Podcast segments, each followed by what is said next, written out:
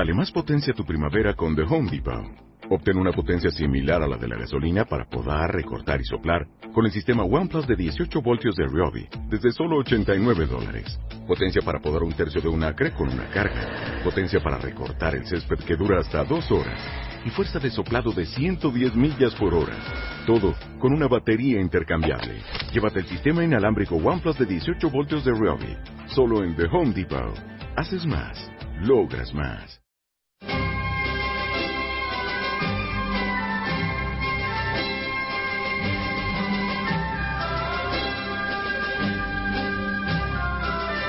Están escuchando Libertad Constituyente.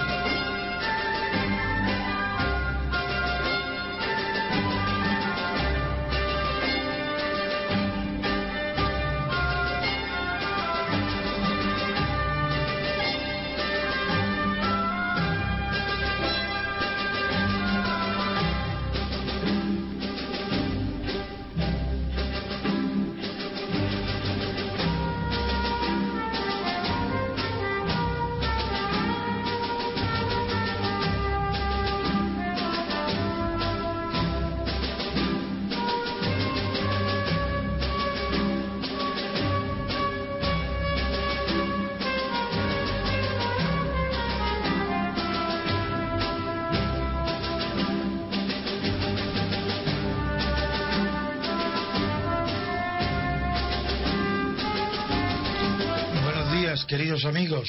¿Qué tal hoy? Habéis llegado un poquito, unos segundos tarde. Buenos días, Antonio. No, eh, no hemos llegado tarde, nos No. hemos entretenido en nuestra amable, en nuestra amable conversación. Ah, bueno. O sea, ha sido una especie de retraso. Se está muy a gusto en la calle. Sí. A ver qué, qué tema que- habéis preparado o queréis o os gustaría.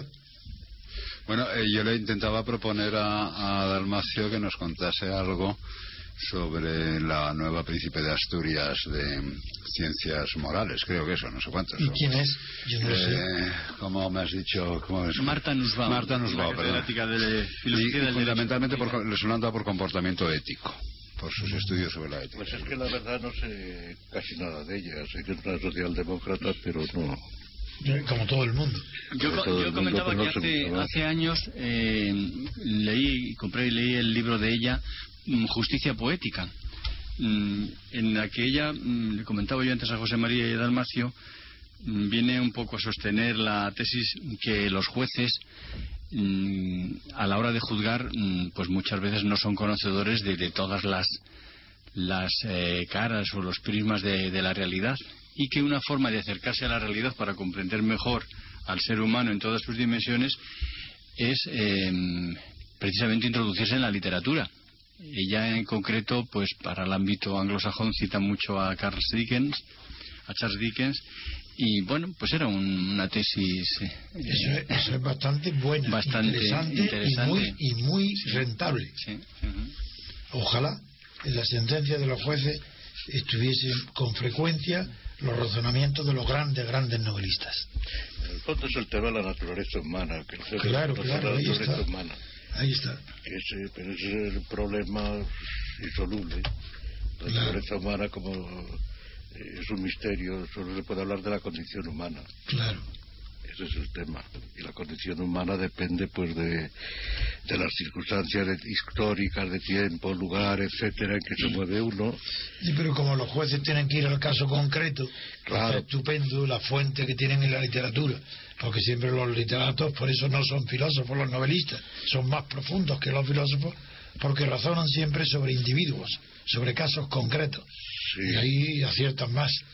Ahora, Sí, es bueno. increíble la, la riqueza de matices que hay en, en el subfondo, por así decirlo, de, de la Administración de Justicia, porque normalmente nos hablan pues de casos más o menos similares cuando se dan estadísticas o, prospectivas. mm, parece que, que todo es igual. todos son delitos de robo, todos son delitos de violación, todos son eh, desahucios, todos son eh, reclamaciones de cantidad, impugnaciones de testamento, etcétera. Pero no os podéis imaginar en el día a día la cantidad de matices que existen en esos casos que mm, te llevan a considerar que no hay dos casos iguales. Y es porque el factor humano que hay debajo de cada caso es totalmente diferente. La gente lo enfoca de manera distinta, aprecia las cosas de un modo diferente y luego, por supuesto que a nosotros nos llega, por así decirlo, la, la realidad traducida porque es el abogado de la parte el que normalmente a través de sus escritos expone lo que ha ocurrido a, su cliente y eso a su vez eh, supone un, plus de, detalles diferentes eh, a tener en cuenta. Es, es complicado el, tema en el sentido. A mí una de las cosas que más me preocupan es que a veces el producto final de, la Administración de Justicia, la sentencia, la realidad que el juez refleja en, su sentencia, sea muy correcta, muy adecuada a lo que ha pasado en el proceso, pero que sea distinta de lo que se ha sentido en la realidad. Bueno, ese es un tema eterno que, los abogados lo tenemos planteado siempre, que es el proceso, lo que, lo que está en el proceso, lo que no está en el proceso, pues ya está fuera del proceso, aunque esté en la realidad. Eso lo sabemos, pero eso es algo aceptable. aceptable. Sí, convencionalmente está admitido así. No tiene más remedio que aceptarlo porque eh, la, la prueba de los hechos pues claro, es fundamental para el juez. Sin eso no habría sentencias. Mm. Y claro, las pruebas dependen de muchos factores y no, no todos ellos son realistas, son, son eh, factores que la, muchas veces hay incluso inducción. A pesar de que nunca pensé que Max Weber tenía razón, Antonio, cuando mm. comparaba las sentencias criticando a las fórmulas tradicionales de ejercicio de, del derecho, que decía que el derecho no podía, nunca podría ser concebido como una máquina traga perra que por arriba se le echa por un lado el hecho controvertido y por otro lado la jurisprudencia se la da la manivela y por debajo se saca la sentencia. Eso no es así. Eso fue una caricatura, pero yo no, ni, yo no conozco ningún país donde en alguna época haya funcionado de esa manera la justicia. Y en el lado opuesto lo que decía el juez eh, Holmes, ¿no? Que, ah, la, eh, la, justicia, que el derecho era la profecía de lo que ah, dirían los jueces, ¿no? Sí, sí. No, pero eso tiene cierto humor. eso está bien. Sí, es más irónico. Es irónico, sí. Bueno, es la idea de que la ley, la, la definición de, de Carneluti, de que la ley no es más que una sentencia anticipada. en cierta manera es verdad. Mm, bueno. Bueno, luego lo a mí me gusta Carneluti, ¿eh? que parto de la base de que no critico a él. Pero yo, aunque no recuerdo exactamente esa frase, pero es un poco, es una caricatura. Sí, bueno, lo que pasa es que luego él explica también y explica que se trata de encajar en el supuesto, en la ley el supuesto derecho. Hombre, Carneluti ha pasado a la historia del derecho porque fue el primero que aplicó a la teoría procesal la teoría del negocio jurídico. Así eh, fue el primero que aplicó con rigor sistemático pues, los elementos subjetivos del proceso, los elementos objetivos, los elementos causales, y todo eso, pues, claro, él dio un avance grande para el conocimiento científico del derecho procesal.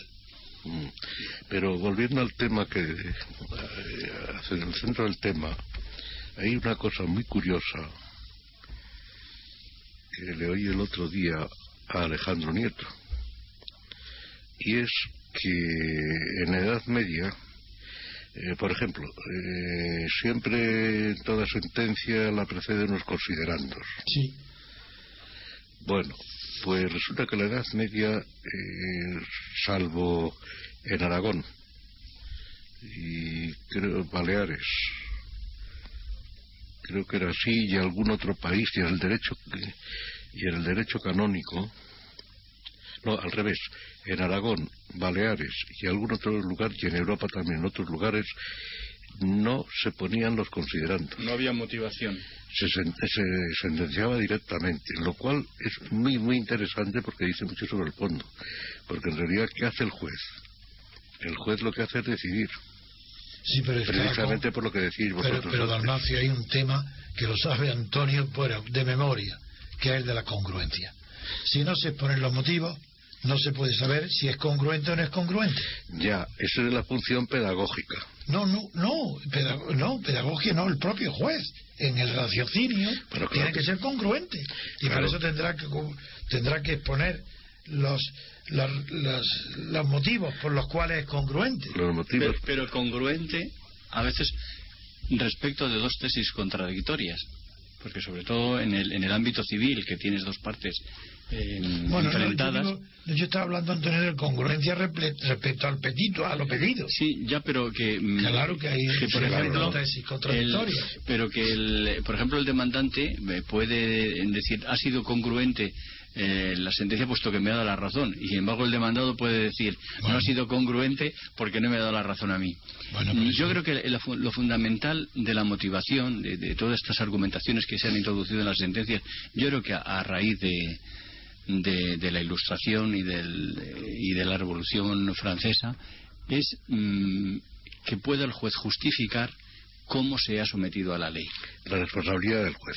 Eso es. Sí. Entonces, mm, siempre ha sido constante la lucha contra la arbitrariedad. Es verdad. Contra pero todo el poder pero no político. cite a la Revolución Francesa, porque la Revolución Francesa, que sabéis que me apasiona y, tengo un conocimiento extenso sobre ella, durante la Revolución Francesa a los jueces se, le, se les Se les prohibió impedía, sí. interpretar, Interpretar, las leyes. Es decir, que ya no digamos la nada, no tenían más que leer la ley, pon y aplicarla. Bueno, yo la citaba en el sentido de que es como el inicio del camino del Estado de No, Derecho, cambio- de sometimiento a la ley. No, pero en la ilustración es verdad, en la ilustración sí tienes razón.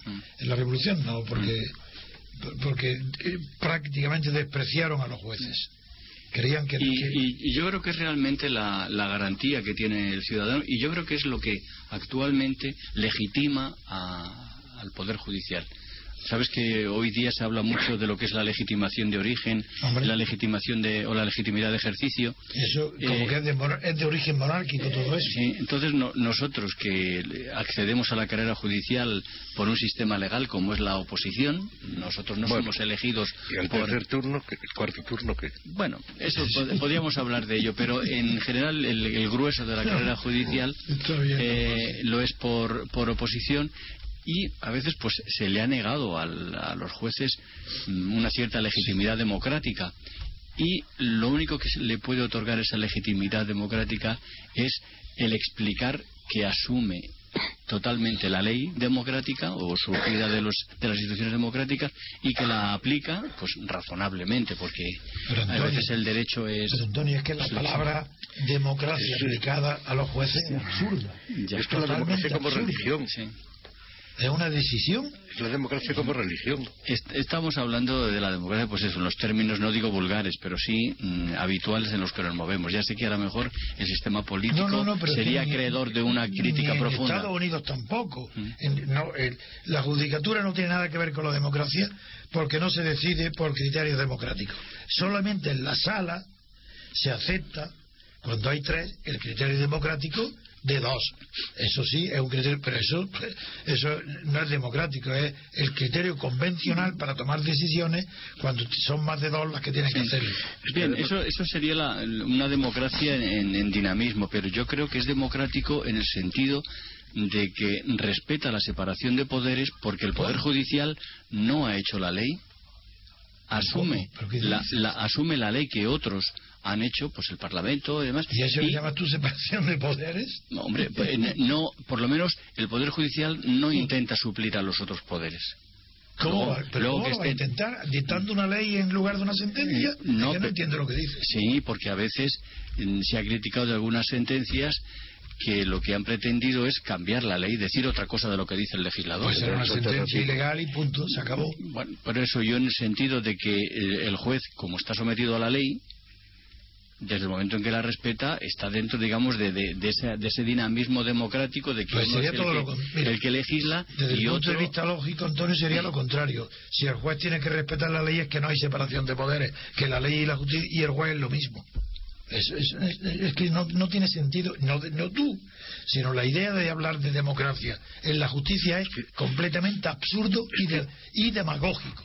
Es que, es que ocurre una cosa, que es que el mismo juez, la misma existencia del juez, implica jerarquía, entonces. Pues claro, ¿Cómo va a haber democracia? Porque la sentencia del juez... El Es juez desde arriba, El es juez, un decide, estrado. el juez decide, dejando aparte de las apelaciones, que es una cuestión judicial Los también. recursos, sí. Pero el juez decide y no hay más que, y no hay más que Y nada más que eso. Pero, pero, pero el juez no imparte su justicia. ¿Qué significa impartir? ¿Repartir? Mm, Bueno, no voy a decir que sea suministrar, como decía alguno. administrar. Sí, suministrar y administrar. Eso de administrar justicia también es muy Sí, divertido. sí. Lo de suministrar Eh, hombre, otra. mm, yo eh, honestamente creo que hay, hay dos, dos pivotes eh, en los que se asienta la función judicial. Uno es el sometimiento a la ley y otro es la administración de justicia, que creo que pueden ser distinguidos. Porque eh, la ley, mm, que puede estar muy bien, aceptable totalmente, pero cuando la aplicas al, al caso concreto puede tener eh, ciertos chirridos que la justicia o un concepto de justicia impediría aplicar de manera absoluta y estricta. Y entonces ahí el juez sí que tiene una cierta labor creativa en el sentido de que a la ley le da una aplicación justa Claro. en el caso concreto. Es que la ley es una guía para el juez. Yo, yo no estoy de acuerdo con nada, Antonio, perdona. Con nada. En primer lugar, la administración de justicia siempre se dice que es en nombre de algo. Y dice en nombre del pueblo, en nombre del rey. en- y, y por eso se habla de que es distinto de la ley. No, señor. La administración de justicia, todo eso es falso y mentira. Se administra en nombre de la ley. Y no hay separación de ninguna. No hay, dos- no hay más que ley y aplicación de la ley. Y la administración de justicia es en nombre de la ley. Ni del rey, ni del pueblo, ni de nada. Es que, es que yo No, diría... es que- si es que lo, de, lo del nombre es eh, casi diríamos eh, pu- pura solemnidad, porque lo Pero que, no, se, pero no lo hay que se aplica es la ley. No hay solemnidad de inocentes. Cuando se hace eso es gravísimo. Igual que cuando es pueblo. De la misma manera que cuando se dice el nombre del pueblo es pura demagogia, pero que hace mucho daño. Mm. Cuando es con el nombre del rey es pura adulación al rey y hace mucho daño. Porque ahí No. los, los tribunales todos están sujetos a, un- a una autoridad superior jerarquía como si la justicia tuviera algo que ver con el rey. No tiene nada que ver con el rey. Es que es la sumisión al Ejecutivo y al Legislativo. Naturalmente, eso sí. Claro, Pero el rey no es, el rey no es ejecutivo. Por eso es falso en España. claro. Pero es que, es más, yo creo que la palabra administrar justicia me parece que es un disparate. Pues claro que lo es. Es una burocratización de la justicia. Claro que lo es. No es otra cosa. Porque el juez lo que hace, insisto, es decidir. Pero no es culpa tuya, eh, eh, Antonio, ni de ningún juez, porque no estáis obligados a reflexionar Me, sobre esto. me estaba Esto- planteando ya la excedencia. Sí, claro, claro, claro. Yo digo, no es Hombre, culpa no, no, por favor. No, porque esto es un problema- hablas del cuarto turno. Porque es un problema constitucional Sí. y tiene que resolverlo la Constitución, no los jueces. Ni por muy inteligentes ni estudiosos como tú eres, no, no, no habéis pensado sobre este tema. Es natural que os coja de improviso, porque no habéis meditado sobre ello, porque no es vuestra obligación. En cambio, la obligación de Dalmacio y la mía es meditar sobre todo lo que es constitucional. No, oye, que yo ya tengo bastantes obligaciones. Hablo como intelectual, hombre. Bueno, yo creo que Chema eh, quiere eh, aquí introducir No, a- no, no, no, algún... absolutamente para nada. Soy un oyente fiel y fascinado por vuestro, por el nivel de vuestra conversación. O sea que por mí dejarlo, dejarme en esta especie de placidez. Sí. No, No, pues- pero tú puedes ser árbitro, precisamente Bien, porque bien, dices vale. que eres neutral. Bueno, ya, sabe- ya sabéis que el buen árbitro es aquel que no interviene demasiado directamente. Bueno, pues es- Es voy, a el que decide. voy a bueno, voy a intentar decidir, pero sin intervenir demasiado, si me dejáis. Y desde luego estáis todos muy lejos de que se os saque cualquier tipo de tarjeta de cualquier color. Pues fíjate, cuando antes Dalmacio al principio de- del programa hablaba de la, de la naturaleza, mm, mira, se me ha ocurrido, digo, mm, ¿por qué no hablamos eh, de algo que ocurre todos los días puntualmente y concretamente ahora como es la primavera? Nadie habla de la primavera salvo que te refieras a la primavera árabe. ¿eh? ¿Qué, qué pasa en, Hay quien habla ya de la primavera. en la primavera? Pero con relación aquí, es que no, no- ¿a, dó- a dónde vas? Pues eh, a, a buscar el libro de la sabiduría en la naturaleza. Ah, eso es evidente, hombre, por Dios. Porque Eso, al, claro al que sí. final, cuando nos ponemos a reflexionar sobre el ser humano, Se sobre el comportamiento, se termina en, En la en la naturaleza. naturaleza. Y a mí una de las mm, características de, de la naturaleza que más me fascina es la fidelidad. Mm, quizá porque nosotros, claro, hemos nacido en esta franja eh, o en este paralelo mm, de la- del planeta donde rige la templanza, la calidez. En- Y claro, nosotros vemos con más eh, plasticidad los ciclos de la naturaleza. Vemos la primavera, el verano, el otoño, el invierno, todos los años iguales, pero todos los años fiel. Ahí sale la, que la naturaleza, La naturaleza. la ley de la necesidad. La La palabra naturaleza es exacta, libre.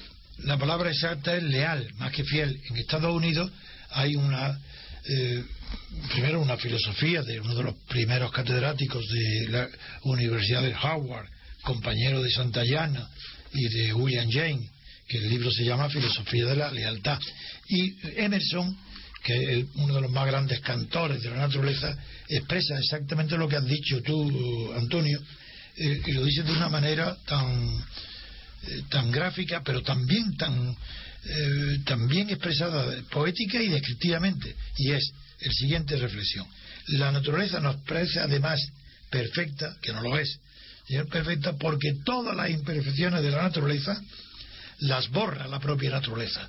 Es decir, los monstruos, los fetos, los, los que no tienen condiciones para nacer, mueren y desaparece su rastro.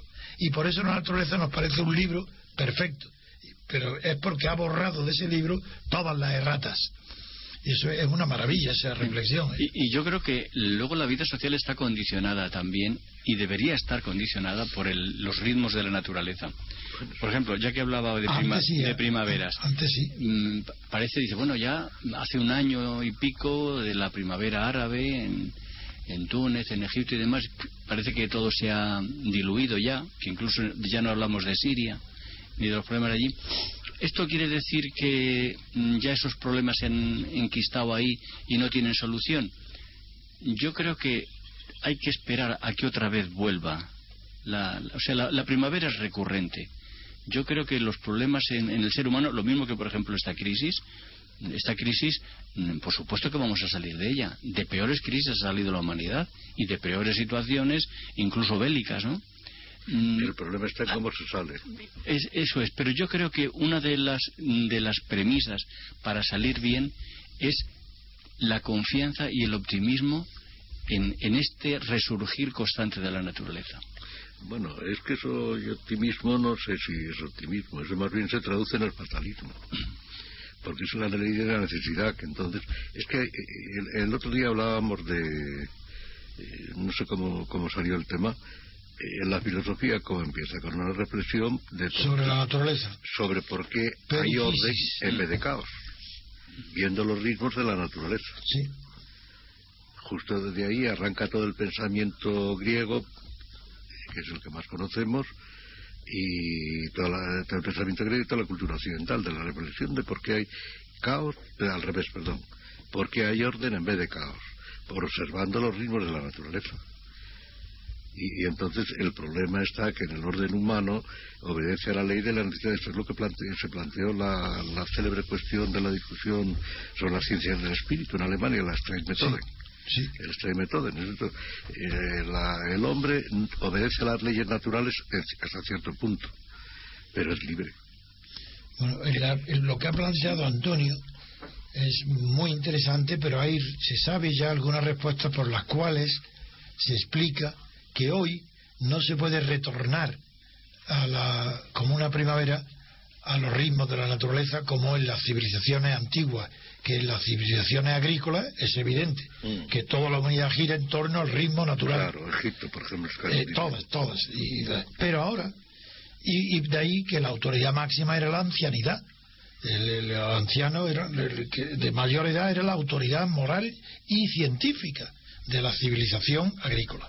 Pero hoy es imposible, porque la evolución técnica es tan grande, es tan inmenso el- la influencia de la técnica en el desarrollo de las sociedades humanas, que ya el sabio eh, en la técnica ya no es sabio el, el viejo, el más, sino que los jóvenes tienen más habilidad para aprender las eh, cuestiones técnicas nuevas que el viejo. Y, ya, y, y los jóvenes son tan inteligentes como los viejos, lo que no tienen es experiencia. Eh, ese es el tema. La experiencia de la vida que tiene la gente Eso es.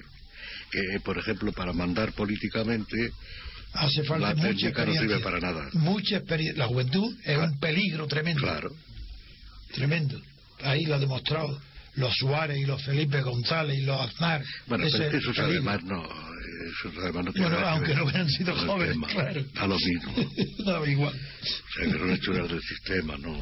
Pero no sé lo que dirían los, los filósofos de la historia. Si la historia realmente va hacia adelante o no, yo creo que sí. Que va hacia adelante y que los progresos, eh, aunque a veces se diga que el progreso también es el progreso en la crueldad, en, en algunos, en algunas manifestaciones que vemos en nuestro mundo, pero yo creo que en términos generales el derecho progresa. Yo creo que el- la concepción del hombre, de la dignidad del hombre expresada en, multitud de preceptos que lo protegen, aunque ya sé, Dalmacio, que tú no estás muy a favor de tanto derecho, derecho, ¿no? Pero no cabe duda de que refleja una concepción progresiva de protección de la dignidad del, del ser humano. Bueno, yo lo que estoy es en contra de eso de la dignidad del ser humano, porque la dignidad es un concepto social. Por ejemplo, en diversas culturas la es un concepto social. En Claro Roma, que sí. que es donde viene la dignitas, es el cursus honorum, alguien que merece la Sí. que, que se ha destacado por algo, bueno, pues se le considera digno. Y entonces es un, casi un título de honor, como podríamos decir, aristocrático. La prueba es que hay unas culturas se considera que alguien tiene la dignitas por unas razones y en otras por otra. No es un concepto unívoco ni, ni- es, eh, es un concepto puramente relativista. La dignidad del ser, el ser humano no es, no es digno ni deja de ser digno. Pero el gran problema... Es digno socialmente o indigno socialmente, pero no por sí mismo. Pero que el gran problema, Antonio, de lo que ha planteado es que yo no creo que haya filosofía de la historia. Para el, eso es para el cristianismo. Para el cristiano hay, San Agustín hay filosofía de la historia. Para Hegel hay filosofía de la historia. Pero Bueno. yo no veo ninguna finalidad de la historia. ¿Qué filosofía? ¿A dónde No. va la historia? La historia en sí misma no tiene finalidad. Exactamente. Eso Eh, es. No lo que tiene pasa, finalidad. Lo que pasa es que es posible, yo eso discrepo. Estoy, creo que se puede construir una filosofía de la historia sobre la base de la distinción entre el hecho y el acontecimiento. Entonces, se puede enhebrar, porque hay una necesidad histórica, los hechos determinan la marcha de la historia, de lo que llamamos la historia. La historia es construcción, para empezar. Y, y el historiador, el gran historiador, es un artista. Es- la historia es una obra de arte porque interpreta, los, los selecciona e interpreta los hechos como, Eso creo yo también. como Como quiere. Bueno según su Como lea quiere. saber y entender Sí, lo quiere. objetivamente posible no, no tampoco como quiere no arbitrariamente Bueno, hombre, claro, se entiende. igual que el artista tampoco es un señor como quiere, arbitrario claro. de estos que tiran un bote contra la par contra Con un, bueno, digamos con criterios estéticos. claro y entonces eh, yo creo que es posible la filosofía de la historia distinguiendo pero eso es otro problema de interpretación qué es acontecimiento qué es hecho que es la, es la yo creo que es como se puede interpretar la eh, pues se puede construir una filosofía de la historia porque entonces es reflexionar a partir de los acontecimientos que parece que hay un acuerdo Pero en fin, filosofía de la historia es encontrar un sentido a la marcha un de la historia. un sentido Hombre, ¿A dónde va? Lo- Pero- lo pero cual- bien- hombre, no va yo, comprendo que es una, una tarea hercúlea en el sentido de que es imposible el poder filosofar sobre la historia en global. Al fin y al cabo, la historia, tal y como está escrita o reflejada en, en muchos libros, es una aproximación que un determinado señor hace de los hechos ya sucedidos y no todos, porque a veces uno coge una historia y dice, bueno, pero ¿qué pasa? Que la historia la han hecho los ejércitos, los Antonio, reyes y, y no otra gente. sí. Entonces ya tenemos que empezar a extindir Pero la la historia, filosofía- historia del arte, historia de la música, Sí. historia de la arquitectura. Pero la filosofía de la historia de Hegel es ridícula. Él no conocía de ninguna manera los hechos que hablaba de China, Japón, de todo el mundo. Y él no, no los conocía. Eso, bueno, eso lo los conocía como los ¿no? conocía entonces todo el mundo ¿Eh? los conocía como entonces los conocía Sí, pero todo muy el vago, mundo no- no- no- bueno no. pero esa es la crítica de que le hace Ranke pero Claro que es la lo- crítica de Lange, sí. que lo que dice Ranke es que en el fondo Ranke, sí. eh, cada generación tiene que volver a escribir la Eso- historia es- de eso participo yo. Claro. Yo creo que cada generación tiene su historia de oro. Y si Claro. no, está perdida.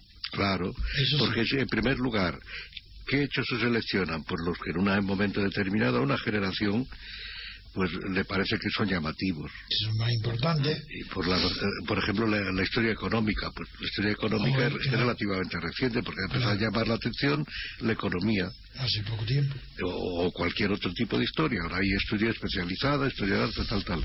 Pero primero la selección y luego además de los hechos y luego además viene la interpretación de los hechos.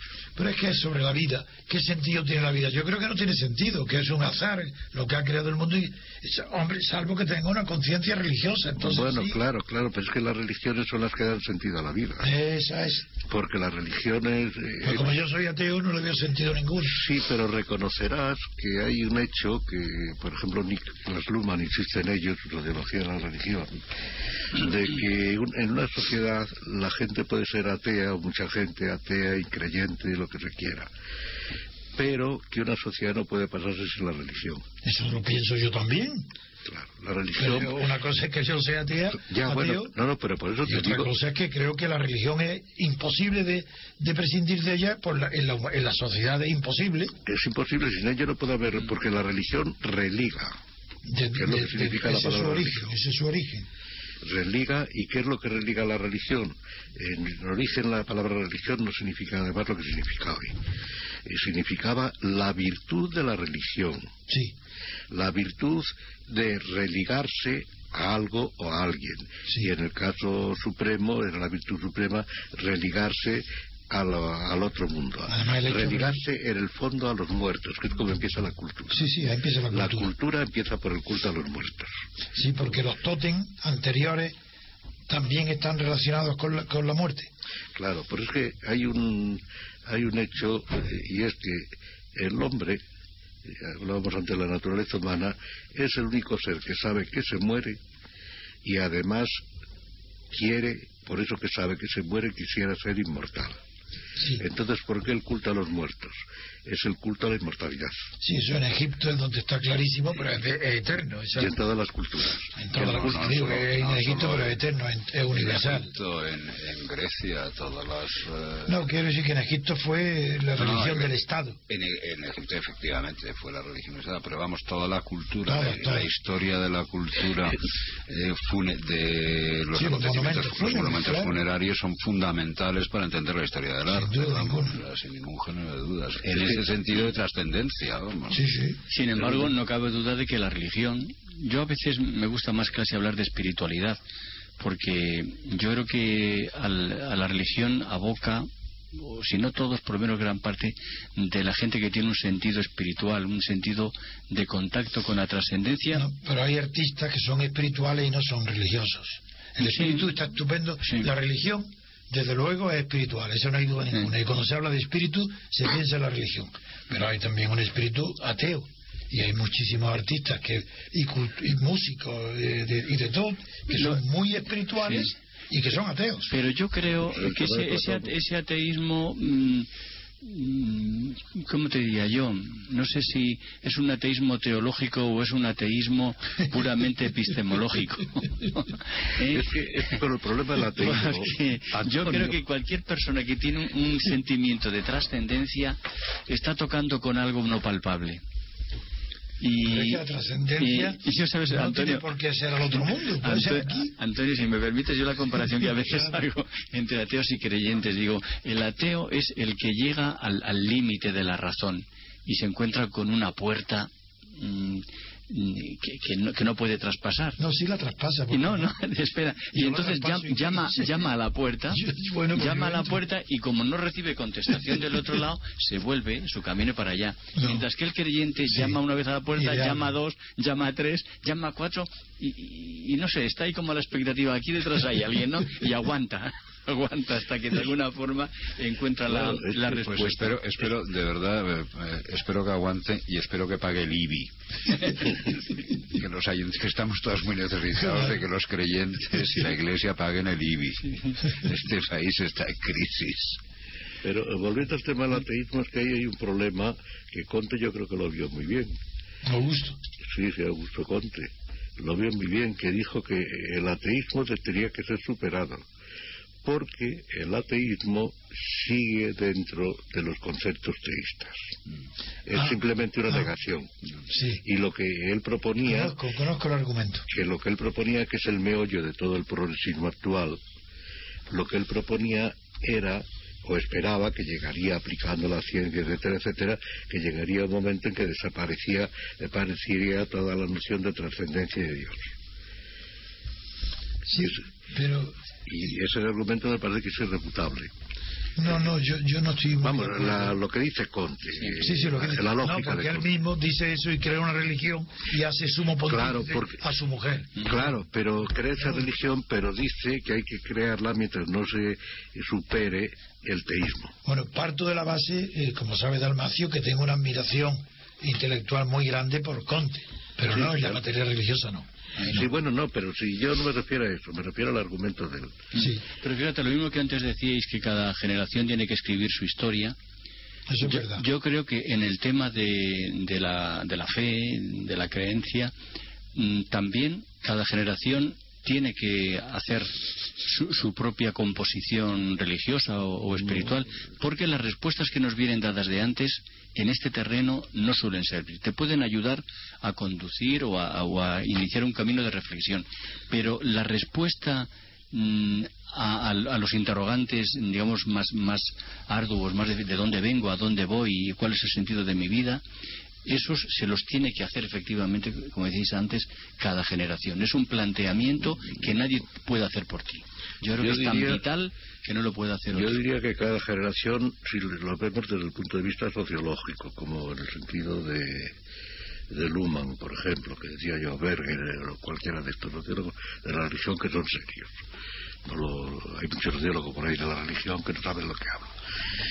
Pero en ese sentido, sí, pero si no, esto es un problema personal. Porque la fe es siempre personal. Y además hay un problema ahí. esa es exactamente mi postura. Ya, ya, ya. Pero hay... Esa es exactamente. Claro. Además tú, Dalmacio, la conoces muy bien porque la has comentado conmigo. Sí. Entre la teoría pura de la República, cómo enfoco el tema de la religión y del ateísmo. Sí, sí, sí. sí. sí esa es la, la mejor explicación que hay, que he visto, que conozco yo, del laicismo lo que lo que escribes en la sí. en la, yo no lo sabía que coincidí como tú me mandaste en la conferencia de Reisinger eh, cuando era antes de ser papa yo no sabía que coincidía casi al 100% con él. Pues sí. Eh, es un milagro pero, el hecho de, pero el hecho de que sea un tema personal que coincide en eso con vosotros no quiere decir que o mejor dicho quiere decir que al multiplicarse ese tema personal por mucha gente, porque yo creo que es un tema que nos lo debemos plantear todos o, es bastante común, ya sí que le da un carácter común o colectivo al, al problema. Pero, pero hay casi histórico, no hay una cierta contradicción de intentar decir que el tema personal se puede extrapolar y multiplicar por muchísima gente, porque yo creo que eso puede ocurrir en la moral, pero no puede ocurrir en la espiritualidad si es lo que estoy entendiendo bien la, yo, creo que sí que, la he entendido. Yo creo que sí que se puede dar porque tú a veces te encuentras con otra persona que es creyente y ves que sintonizas, que la preocupación que él tiene es similar a la tuya y por eso yo creo que en las religiones se propugna, y así se dice en las leyes de libertad religiosa, no solo el que uno pueda, eh, digamos, adherirse a una determinada fe o creencia, sino que incluso se puedan practicar sus ritos porque en el rito eh, es donde realmente hay una expresión comunitaria de esa fe, que es particular de cada uno, pero que coincidente en la colectividad. ¿Y por qué en lo privado, vosotros, que sois de verdad amigos íntimos míos, coincidimos al 100% en todo lo referente a, a la moral? ¿Por qué no hay la más mínima diferencia entre los tres y conmigo? ¿Y por qué? Si yo soy ateo. Porque, porque la moral es una ley natural. Y es racional, y es racional. es natural, el hombre es un ser moral, todo hombre es un ser moral porque es libre. Pero estoy admitiendo que es posible entonces tener la misma, la misma honradez que un, que un religioso, creyente, honesto, de verdad, sincero, sin ser, sin, ser creyente. Sí, no cabe. acuerdo. Pues ahí hay un problema que, que eso es que para el creyente la ley moral en realidad es ley divina porque es la creación. Pero hay, hay un tema, estamos discutiendo sobre este tema, pero estamos discutiendo desde nuestro punto de vista, además de la cultura cristiana. Sí. Porque, eso, es indiscutible, que la cultura está formada, eso es evidente. Claro, y es que el cristianismo, para empezar, no es una religión. Religiones son todas las demás, menos las bíblicas. El, el, el islamismo probablemente sí es una religión porque prácticamente pagano. Digan lo que se quiera. Es la única Todas religión las del libro son iguales. No, no, no, no, no. Las del libro. No, no, no. Es que la única religión del libro es la musulmana. No, y la No, hebraica. no. ¿Eh? ¿Y la hebraica qué? No, no, no, no. La hebraica no. La hebraica tiene el libro, pero no es la religión del libro. Y puede haber derivaciones. la No, de- estoy diciendo las religiones en plural del libro. Que cada uno tiene el libro. No, no estoy diciendo que Sí, sea lo- un libro único. El libro, pero el libro no. eh, el- el- la única religión del libro, porque es la revelación del libro expresamente a Mahoma, es la islámica. Muy bien, Y el Islam cree en el libro. de acuerdo. ¿Y la de Moisés? Ah, no, ahí no se cree en el libro, se cree en lo que está revelado en el libro, que es distinto.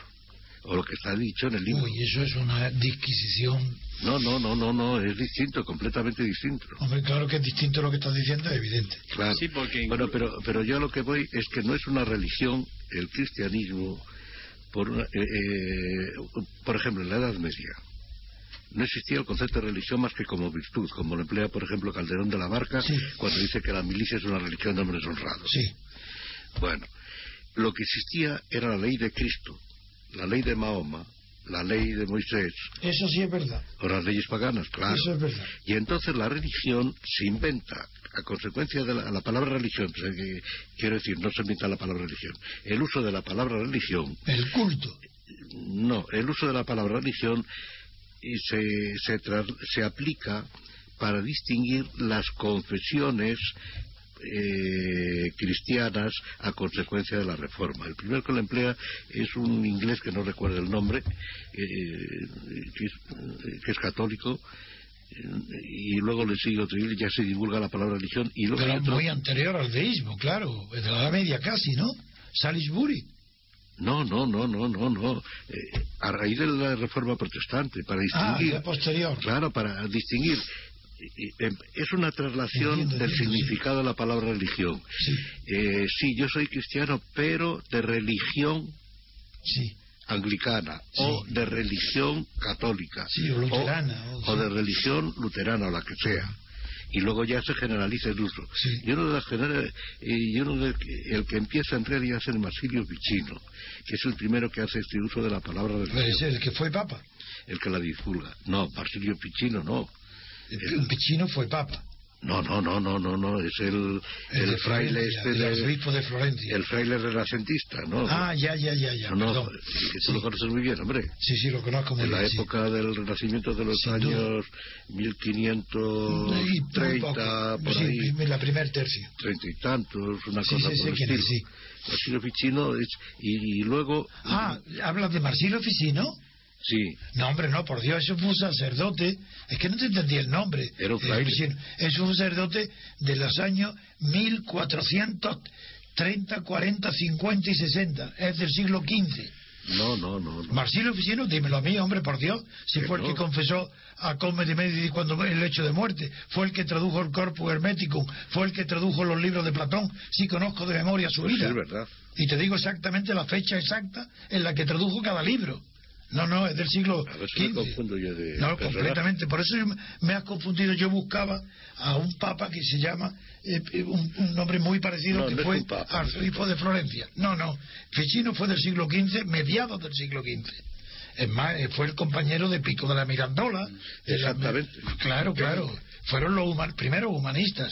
Los que se llamaban, porque hay dos humanismos en esa época. Uno es el literario o cicerciano y el otro el, el estoico, el, el platónico. Y son los fundadores del neoplatonismo. Y son Bueno, dos, dos- Bembo, por ejemplo, es otra cosa. Son literarios. Esos son los derivados de Cicerón. Bueno, vaya descripción más bonita. Lo, com- lo compruebo dentro de un No, no, momento. no tienes que comprobarlo, te lo digo yo. Oye, ant- antes de terminar, y- esto es- y, y volviendo, porque veo que el tiempo se nos, se nos acaba, volviendo al tema de la naturaleza, yo quería haceros un regalito hoy, no sé si es regalo, es puramente Venga. personal. Esto es ¿Cuánto como vale? cuando, cuando va uno a casa y dice, mira qué plato te he hecho, ¿no? Eh, como hemos hablado de la primavera, yo quería mm, regalaros una poesía que hice ya hace venga. 14 años Vamos. sobre la primavera. Vamos a ella. ¿Eh? Un, un día iba en el autobús y ¡pum! ese día que ves que salen los primeros brotes en los árboles y dices, "Ah, esto merece la pena, ¿no? Pues venga. A ver si, si os gusta. Dice así. Apenas un manojo de diminutas lenguas, un verde que se estira hacia las copas yermas. Ayer un tronco seco, hoy la ternura fresca de la savia que ha encendido el candil de la floresta. Oh, está perfecto. Primavera de auras tibias, de promesas entreabiertas. En cada rama un suspiro, en cada flor una fiesta. Has sido fiel a la cita que en el otoño previeras. Has despertado el amor que una tarde se durmiera. Uh, Qué bárbaro, aquí, Oh. bueno, nuestro... Antonio, Un pues regalo a mis amigos. Pero hombre, por Dios, bueno, bueno, bueno. me ha emocionado. Pero qué maravilla. Bueno, ya terminó, hemos llegado tarde. Dalmacio, no te molestes en buscar a, a Marcilo Ficino. Es que que a lo tú- mejor me estoy confundiendo, pero yo estoy casi seguro que es él. A lo mejor me estoy confundiendo. No, pero- no, no, no, no, eso es con él imposible. No, él fue el que sacerdote a que, lo mejor- además creó la magia blanca Sí, la magia que negra. a lo mejor, digo que a lo mejor me estoy confundiendo de personaje. Seguro, seguro, pero, seguro. Pero lo la idea compruebo. porque todo esto eh, que, que es, eh, que es cierto de que la- el cristianismo no es una religión es la fe en Cristo nada más Sí.